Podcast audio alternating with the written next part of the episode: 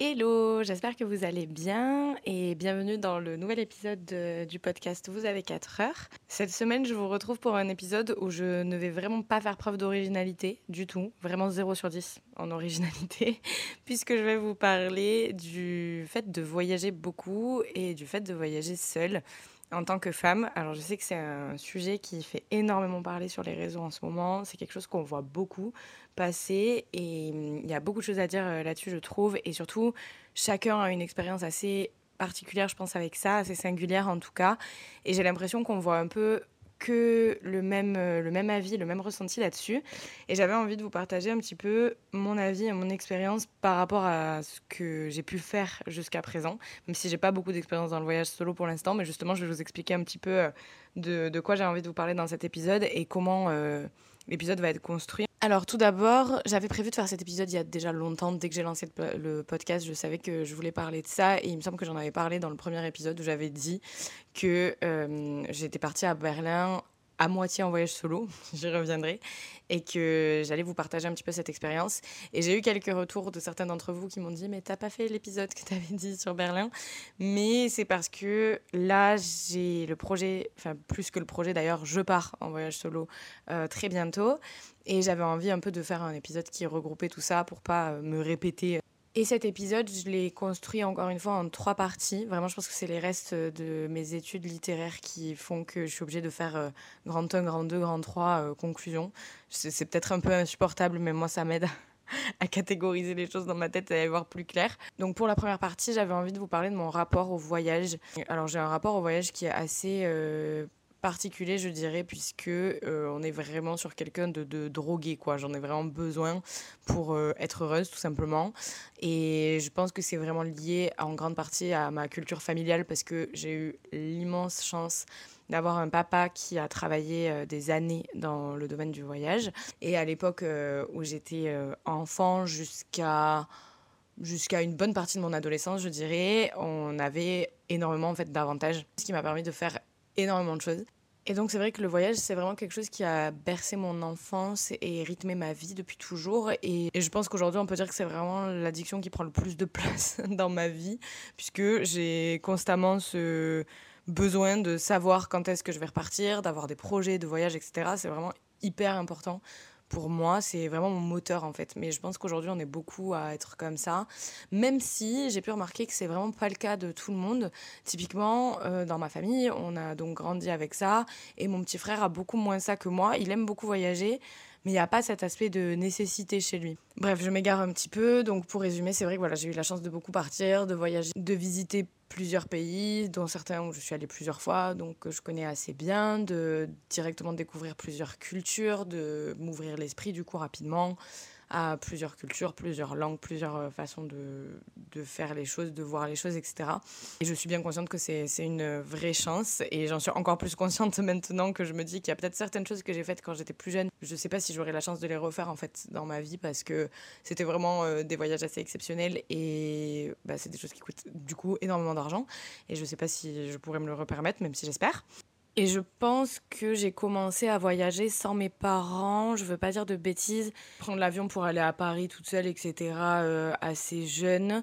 Mais je pense que la première fois que je suis partie vraiment à l'étranger sans mes parents, ça devait être pour euh, quelques jours à Londres avec une copine à moi à l'époque et j'avais 19 ans, je pense, parce que c'était euh, grâce au premier sou de mon premier job étudiant. Mais voilà, j'étais pas toute seule, j'étais avec une copine, mais c'était quand même la première fois que j'avais à organiser un voyage sans mes parents. Donc savoir ce qu'on allait faire, où on allait dormir, et surtout on avait dormi en auberge de jeunesse, donc c'était pas du tout ce à quoi j'étais habituée euh, avant.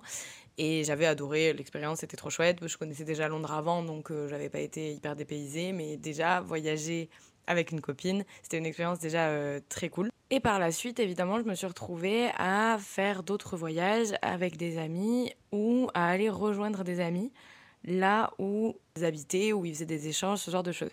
Et c'est là que vient la deuxième partie du podcast où j'avais envie de parler des voyages à demi-solo, comme je les appelle, que j'ai pu faire jusqu'à aujourd'hui et vous expliquer un petit peu les tips que je pourrais donner par rapport à ces voyages-là et surtout vous expliquer le projet que j'ai qui arrive euh, très vite.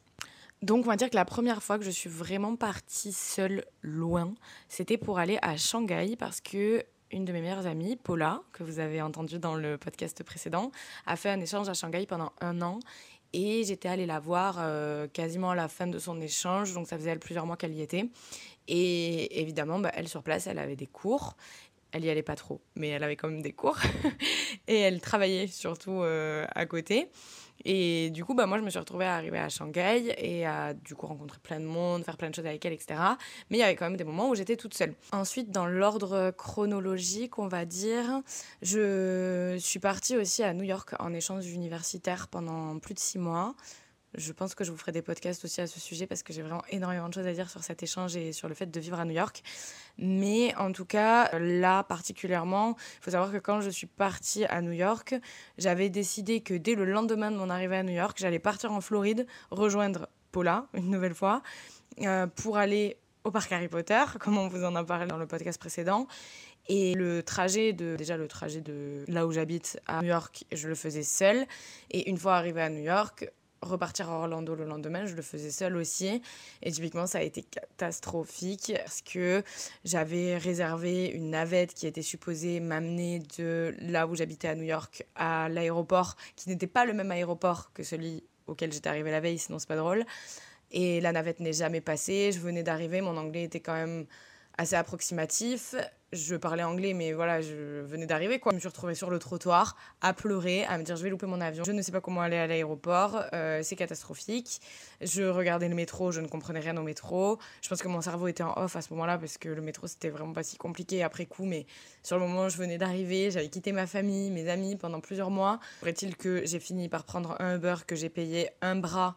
Et j'avoue que ça, ça m'a paniqué pendant très longtemps à l'idée de repartir seule, parce que pour autant, une fois arrivée à Orlando, j'étais pas seule. Ensuite, quelques années plus tard, j'avais décidé de partir à Séville toute seule, parce que à ce moment-là, j'avais un projet de voyage avec une amie qui était tombée à l'eau, et du coup, je m'étais dit, bah, je vais partir à Séville à la place, et je vais partir toute seule, parce que personne n'était dispo pour partir avec moi à ce moment-là. J'avais pris mes billets d'avion, j'avais réservé ma petite auberge de jeunesse, etc. pour partir toute seule quelques jours. Et à la dernière, dernière minute, une de mes amies qui était venue me rendre visite dit Mais euh, bah, en fait, je crois que je vais venir avec toi. et en fait, elle s'est chauffée, mais vraiment, sans vous mentir, je pense 24 heures avant mon départ, à prendre ses billets d'avion et à partir avec moi. Donc au final, je suis pas du tout partie toute seule. Et dès qu'on est arrivé euh, à l'auberge, on a rencontré euh, une autre fille qui, elle, pour le coup, était toute seule et avec qui on a passé quasi la totalité de notre séjour.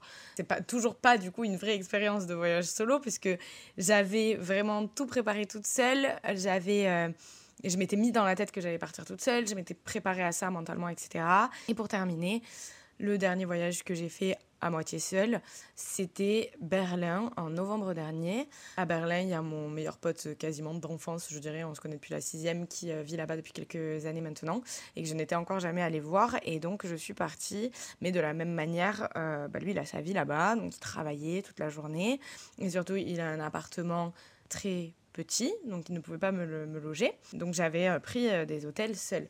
Et donc là, c'est vraiment la première fois que j'ai quand même vraiment ressenti ça fait de voyager solo, puisque évidemment j'ai pris euh, l'avion toute seule, etc. Mais ça, du coup, c'était pas du tout la première fois. Mais par contre, c'était la première fois que je dormais seule quelque part et que j'avais pris des logements toute seule, etc. Et ça s'est très bien passé, mais c'est vrai que je pense que le côté solitude était quand même adouci par le fait que j'avais quelqu'un sur place. Donc même si la journée, j'étais pas avec lui parce qu'il travaillait et que le soir, après avoir mangé avec lui, je rentrais seule dans mon hôtel.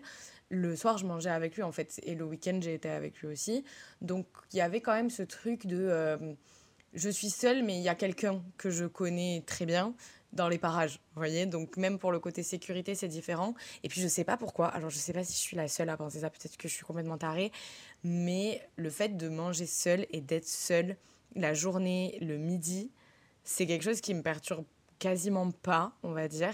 Mais alors le soir, je sais pas pourquoi, je me vois pas aller au resto seul le soir. Alors qu'aller au resto seul le midi, vraiment aucun problème. Mais le soir, je sais pas pourquoi. Je fais une telle différence dans ma tête, je sais pas. Et typiquement, j'ai eu une mésaventure à Berlin, un moment où j'étais toute seule, où je me suis dit, ok, là, potentiellement, ça peut être la merde. Je vous expliquer un petit peu ce qui s'est passé, rien de grave, hein, bien sûr, mais à ce moment-là, franchement, ça fait pas rire. Il faisait moins de 2 degrés, il faisait froid, mais vraiment très froid. Et je suis rentrée dans mon auberge après avoir donc dîné avec mon ami. Et quand je suis rentrée, l'auberge était dans un bâtiment un peu en carré où il y avait une cour intérieure. C'est des bâtiments qu'il y a beaucoup à Berlin. Mon auberge était vraiment au dernier étage de cet immeuble. Et arrivé en haut, je me rends compte qu'il y a une porte vitrée qui a l'air de donner sur une salle où il y a des jeux, etc. Et je me dis, bah tiens, je vais aller voir s'il y a des gens avec qui potentiellement discuter et tout ça. Et en fait, pour vous la faire courte, je me suis rendu compte qu'il n'y avait personne dans cette salle. J'ai voulu retourner à ma chambre et la porte par laquelle j'étais passée ne s'ouvrait plus de l'autre côté. Donc j'ai été obligée de descendre et je me suis retrouvée bloquée dans la cour intérieure, dehors, sans moyen de retourner à l'intérieur du bâtiment et de retrouver euh, ma chambre en fait. Et là, vraiment, j'ai commencé à paniquer. Je me suis dit, ok, il fait moins de degrés, il neige, je suis toute seule. Je ne sais pas quoi faire. Et hum, il me restait très peu de batterie en plus. Et là, évidemment, j'avais mon ami sur place, donc je lui ai envoyé des messages en lui disant je suis bloquée, etc. Il m'a dit essaie de faire toutes les portes que tu vois pour euh, voir si j'arrive à en ouvrir une. Mais il m'a dit au pire, bah, j'appellerai euh, les pompiers ou j'en sais rien. S'il a des amis euh, qui parlent bien allemand, parce que, encore une fois, quand ce genre de truc vous arrive et qu'il faut expliquer quelque chose au téléphone dans une langue qui n'est pas la vôtre, si vous avez de la chance, vous tombez sur quelqu'un qui parle bien anglais. Mais franchement, j'ai été assez surprise à Berlin de tomber sur des gens qui parlaient pas si bien anglais que ça. Je me suis dit, mais là, si t'appelles les secours et que le mec parle pas anglais, moi je parle pas un mot d'allemand, les gars, donc euh, c'était vraiment la merde. En l'occurrence, j'avais quelqu'un sur place qui aurait pu me venir en aide, mais s'il était pas là, je sais pas en fait. Bon, au final, l'histoire s'est très vite arrêtée, puisqu'en faisant absolument toutes les portes, j'en ai trouvé une qui était ouverte. Honnêtement, je pense qu'elle était ouverte et que c'était pas normal, que j'ai eu un coup de chance. Et j'ai réussi à retrouver le chemin, à refaire tout le tour du bâtiment, etc pour euh, arriver à accéder à ma chambre. Mais euh, bon coup de flip quand même. Donc voilà, pour la petite astuce, petit tips, vraiment, ça paraît super bête, mais ne sortez pas sans avoir vraiment de la batterie sur votre téléphone. Ayez une batterie portable avec vous pour pouvoir au moins toujours contacter quelqu'un si vous vous retrouvez bloqué quelque part. Parce que franchement, euh, ça peut quand même être relativement la merde rapidement, quoi. Je parle assez mal dans ce podcast, mais c'est pas grave. Et j'ai également listé d'autres petits conseils à vous donner si vous avez envie de partir solo ou même si vous partez avec des potes d'ailleurs, si c'est la première fois que vous partez sans vos parents ou ce genre de choses-là. Je pense que ça peut être cool d'avoir ces petits conseils-là. Donc je les ai divisés en deux catégories. Les conseils à mettre en place avant le départ et ceux à mettre en place une fois qu'on est sur place. Le premier, c'est de faire des copies papier de, son passeport ou de sa carte d'identité, peu importe avec quel papier vous partez. Parce que si vous perdez vos papiers, encore plus si vous êtes solo, vraiment, ça peut être super compliqué. Spoiler alert, je ne l'ai absolument jamais fait. Mais là, vu que je vais partir toute seule à l'autre bout du monde, croyez-moi que je vais le faire. La deuxième chose, c'est de se renseigner sur la culture du pays où vous allez et sur la météo aussi, bien entendu, et de faire sa valise en fonction. Ça peut paraître assez euh, bête et lambda comme conseil, mais franchement, ça ne l'est pas parce que j'ai pu remarquer qu'il y a beaucoup d'endroits où on pense par exemple qu'il fait toujours beau alors que typiquement vous allez partir à un moment où c'est la saison des pluies et où il va pleuvoir tout le temps. Enfin pas tout le temps, je vous le souhaite pas mais c'est important de le savoir. Et également au niveau de la culture. Pour la petite anecdote, quand j'étais partie en Inde avec mes parents, j'avais pris pas mal de hauts euh, en forme bustier. C'était des hauts, on voyait mes épaules. Et j'avais pris des longues jupes, des pantalons amples, etc. parce que je savais qu'il fallait à peu près être couvert. Mais je ne le savais pas que ça ne se faisait pas de montrer ses épaules et notamment à Bombay, toute la journée on m'avait regardé et je comprenais pas pourquoi et c'est le guide qui avait fini par me dire ça se fait pas de montrer ses épaules ici. Du coup, je m'étais retrouvée à piquer un pull de mon petit frère pour passer la journée sous 40 degrés à Bombay, c'était l'enfer mais franchement, je me sentais trop mal. Le troisième tip que j'ai noté, c'est de connaître les numéros d'urgence du pays où on va. Typiquement, je me suis dit vous voyez, dans l'histoire à Berlin, si mon ami n'avait pas été là et que j'avais vraiment été seule, il aurait fallu que je puisse connaître les numéros d'urgence du pays pour pouvoir appeler. Parce que franchement, clairement, j'aurais pas pu passer la nuit dehors, c'était pas possible. Également, trier les activités par quartier. Donc moi, je sais que bon, je suis un petit peu une contrôle fric euh, sur les bords. J'aime bien savoir tout ce que je vais faire pour être sûr de rien louper, etc. Parce que je suis angoissée de louper des choses trop cool là où je vais. Mais surtout, ce que j'essaie de faire, c'est de trier, voilà, de faire une liste de ce que je veux faire et de trier selon les régions euh, du pays ou voilà, les quartiers de la ville pour faire un programme assez logique et ne pas faire des allers-retours et perdre du temps dans des transports et faire des zigzags, voyez, pour euh, rentabiliser le temps tout simplement. Autre chose, se renseigner si les réservations sont nécessaires pour certains musées ou autres activités. Typiquement, je suis partie à Amsterdam il y a quelques semaines là et je me suis rendu compte un peu à la dernière minute qu'il y avait pas mal de musées qui étaient bookés et qu'on pouvait pas, enfin que j'ai pas pu faire du coup parce que je les avais pas réservés à l'avance. Je pensais qu'on pouvait arriver comme ça euh, en touriste, c'est le cas de le dire, mais non. En fait, il y a des certaines villes où il y a des choses qui sont prises d'assaut, qui sont très connues et il faut réserver avant. Je pense qu'à New York c'est devenu le cas aussi. Quand j'y étais, c'était pas trop le cas. On pouvait faire certaines choses à la dernière minute, mais je pense que maintenant, il y a des choses qu'il faut réserver plusieurs semaines à l'avance. Donc n'hésitez pas à regarder s'il y a des choses qui vous tiennent à cœur dans les endroits où vous allez. Également de checker les transports, regardez un petit peu comment ça se passe, regardez sur des blogs, sur des forums, sur des vidéos, voir si c'est plutôt euh, le métro qui est le plus utilisé, s'il y a un métro là où vous allez bien sûr, ou plutôt euh, les bus, ou enfin quel est le moyen de transport le plus euh, commun? Ensuite, pour terminer la liste des petits tips à mettre en place avant le départ, j'en ai deux qui sont un peu plus rigolos, mais qui franchement peuvent faire la diff dans votre voyage. Le premier, c'est d'avoir un trépied télécommandé ou alors de pas être timide. Je m'explique. Vous n'allez pas avoir quelqu'un pour vous prendre en photo dans les endroits où vous allez aller. Donc si vous n'en avez rien à foutre d'avoir des photos de vous, c'est très cool. Mais si jamais vous aimez quand même bien avoir deux trois souvenirs avec vous sur les photos, le trépied télécommandé vraiment sera votre meilleur ami. Ça c'est vraiment particulièrement cool dans les endroits un petit peu reculés où il n'y a pas grand monde. Ou alors, voilà, l'astuce, c'est de ne pas être timide, c'est-à-dire bah, de demander aux gens euh, qui seront autour de vous au même endroit, au même moment, de prendre des photos de vous. Je sais que ça peut être très compliqué. Enfin, moi, vraiment, qui suis une grande timide, euh, c'est une grande angoisse. Mais typiquement, à Berlin, je suis allée dans un musée qui s'appelle le musée de l'illusion. Et sur le moment, je me suis pas posé trop la question d'y aller toute seule. Je me suis dit, bah cool, je fais un musée et tout. Et en fait, en arrivant dans le musée, je me suis rendu compte qu'il y a beaucoup d'illusions que tu ne réalises vraiment que si tu prends des photos avec toi au milieu. Parce que sinon, l'illusion, tu la captes pas trop en fait. Je sais pas si vous voyez ce que je veux dire. Je mettrai des photos sur l'Instagram du podcast. Mais du coup, je me suis retrouvée à faire ça et j'étais là. Ah ouais, mais du coup, bah, ça manque un peu d'intérêt, mon affaire, en étant toute seule. Et je me suis vraiment mis un coup de pied aux fesses de l'espace et j'ai demandé aux gens à chaque salle de me prendre en photo. Et franchement, euh, encore aujourd'hui, je me dis waouh, j'ai fait ça. Moi, j'ai fait ça. Incroyable. Et ensuite, dans la même veine, alors peut-être encore une fois qu'on va me dire mais t'es complètement taré ma pauvre, mais je prends toujours un carnet, un stylo et un bouquin sur moi dans un tote bag, faire genre au resto en fait, pour faire genre je suis occupée, vous voyez. Du coup je fais pas vraiment genre, je le deviens du coup, mais c'est vrai que j'ai du mal quand même à me dire je vais aller au resto et je vais me poser devant mon assiette et je vais manger en regardant les gens autour de moi qui eux ne sont pas seuls j'ai du mal quand même. Et en même temps, j'ai pas envie de me poser et de mettre mon téléphone avec une vidéo parce que, euh, je sais pas, je, bah, je me dis je passe suffisamment de temps sur les écrans comme ça, je trouve ça un peu dommage. Donc, je prends un livre, un carnet et un stylo et je, soit je lis, soit je brainstorm, soit je dessine, soit je fais des trucs pendant que je mange. J'ai un peu cette sensation d'être euh, le personnage principal de ma vie à ce moment-là. Voilà, je suis sûrement pathétique, mais c'est pas grave. Je le vis comme ça et franchement, c'est un tip que je peux donner si vous partez seul Faites ça, je vous jure, ça aide pour aller manger seul ou pour aller prendre un café seul en terrasse. Moi, ça m'aide de ouf. Et ensuite, pour les conseils que je donnerai pour une fois qu'on est sur place, pour les premiers voyages solo ou même avec euh, des potes par exemple, en tout cas les premiers voyages que vous êtes amenés à organiser plus ou moins seul, je vous conseillerais de faire quand même un programme des activités que vous voulez faire mais sans trop le cadrer parce qu'il y aura forcément des moments où vous allez changer d'avis par rapport à la météo, par rapport à à vos envies sur le moment, ce genre de choses, mais quand même de faire une liste des choses que vous voulez faire, comme je vous disais, par quartier, peut-être catégoriser au moins par jour, rechercher aussi des adresses de là où vous voulez manger. Ensuite, j'ai aussi découvert une appli qui s'appelle Hostel World. Alors pour être complètement transparente avec vous, je ne l'ai pas testée encore, mais je compte la tester d'ici deux semaines là. Et en fait, c'est une appli qui va référencer toutes les auberges de jeunesse un petit peu partout dans le monde. Et ce qui est super cool, c'est que quand vous réservez à l'avance une auberge de jeunesse, on peut vous mettre en contact avec les gens qui ont réservé à la même auberge en même temps que vous. Et je trouve ça trop chouette parce que je sais que dans les auberges, c'est quand même assez facile d'aller aborder les gens parce qu'en plus les gens sont ouverts, ils ont envie de rencontrer du monde, etc.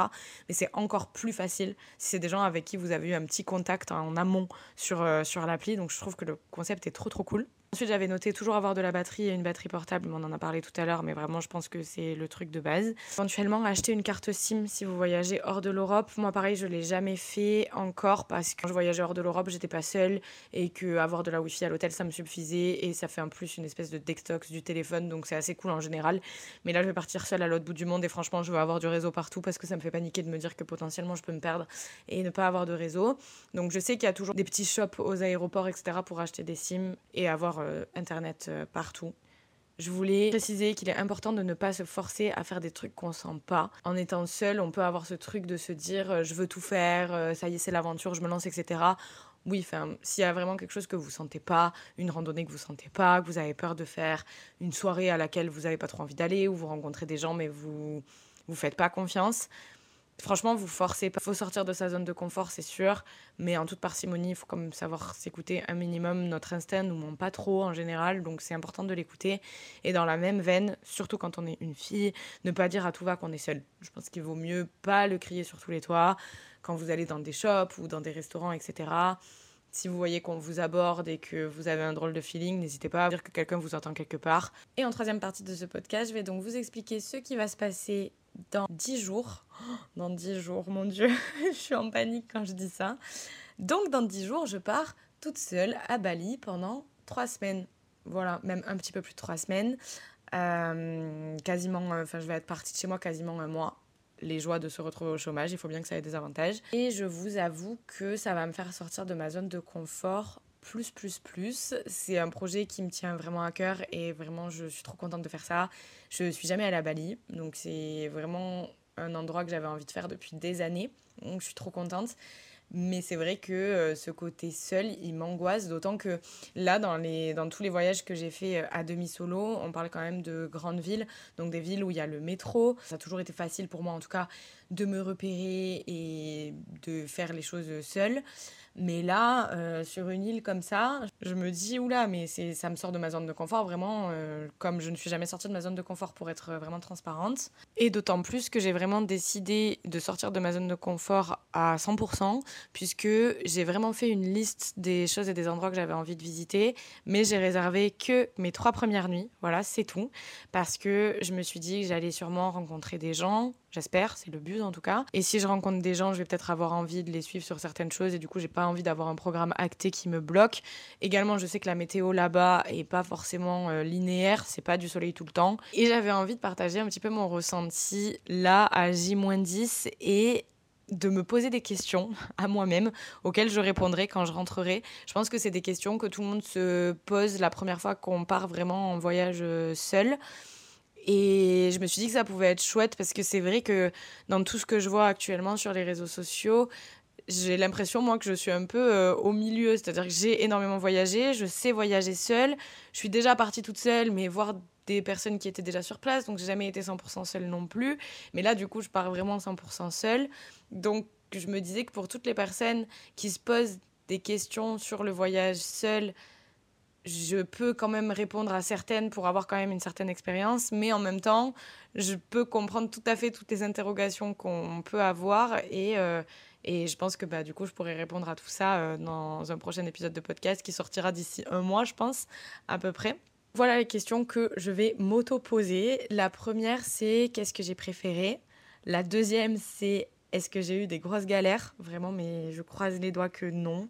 Pas des grosses en tout cas. J'ai envie limite d'avoir des petites galères pour avoir des anecdotes et des trucs drôles à raconter, vous voyez, mais pas des grosses galères. Est-ce que je me suis sentie en sécurité?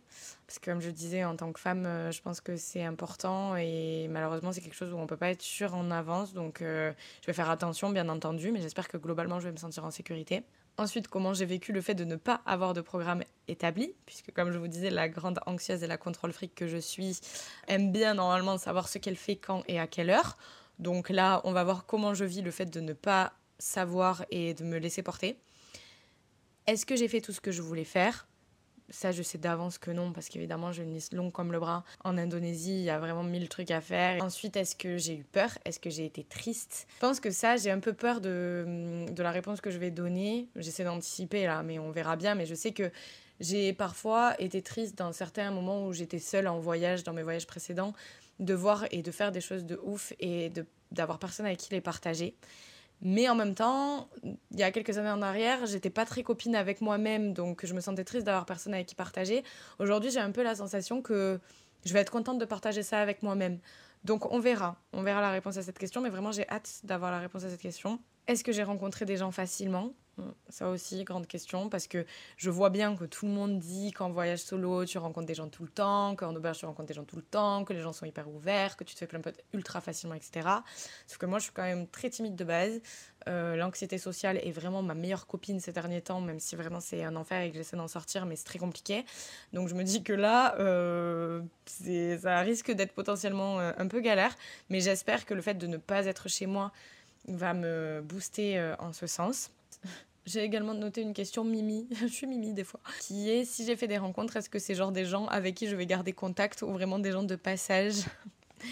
Bon, ça, je pense qu'effectivement, c'est potentiellement quand même compliqué de garder contact avec les gens que tu rencontres à l'autre bout du monde, mais sait-on jamais. En vrai, je vous dis ça, je vous disais, la fille que j'ai rencontrée à Séville est toujours une copine aujourd'hui. Après, c'était une chance puisqu'il s'avère que c'est une fille qui vivait dans ma ville, donc euh, ça facilite les choses forcément, mais c'est possible.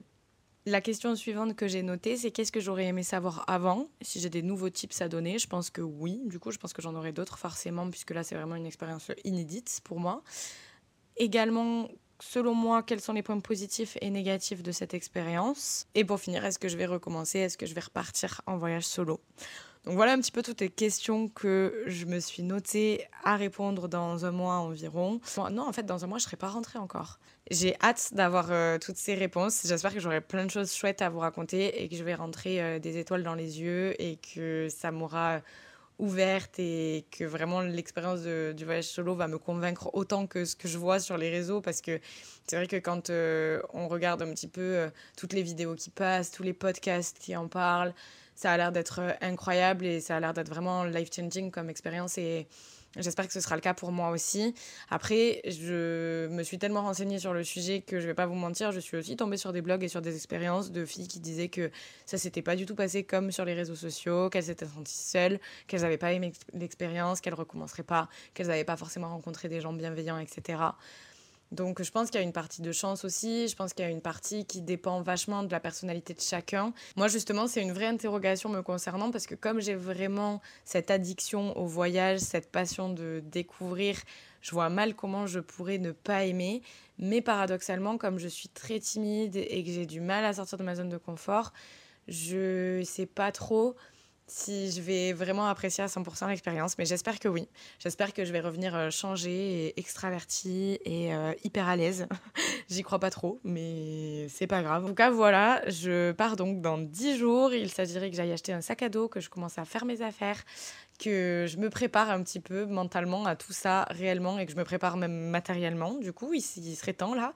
Mais euh, c'est vrai que plus j'y pense, plus je panique. Franchement, je stresse un peu. à mon avis, quand je vais être dans l'avion toute seule, je vais vraiment me dire mais mais qu'est-ce que tu fais, meuf, en fait? Genre, des fois, tu as du mal à sortir de chez toi pour aller faire des courses tellement tu es une grande angoissée.